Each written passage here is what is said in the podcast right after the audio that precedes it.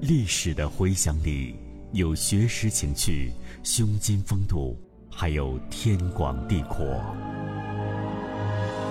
经典的故事中有家国之远、江山之远，更有永恒之意。小清泉学国学，筑巢而居。在中国远古时期，人类很少，野兽很多。人类居住在地面，经常遭受野兽的攻击，每时每刻都存在着伤亡的危险。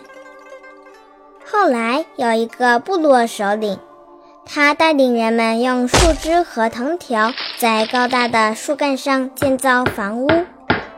房屋的四壁和屋顶都用树枝遮挡得严严实实，既避风挡雨，又可以躲避禽兽和洪水。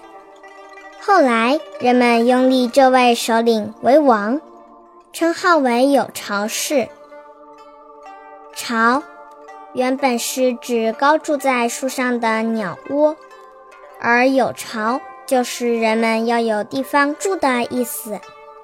筑巢而居的出现，反映了中国从原始的山洞居住发展到建造房屋的阶段，是文明进步的一个标志。在朗朗的诵读里知天地，于温润的文字中明事理。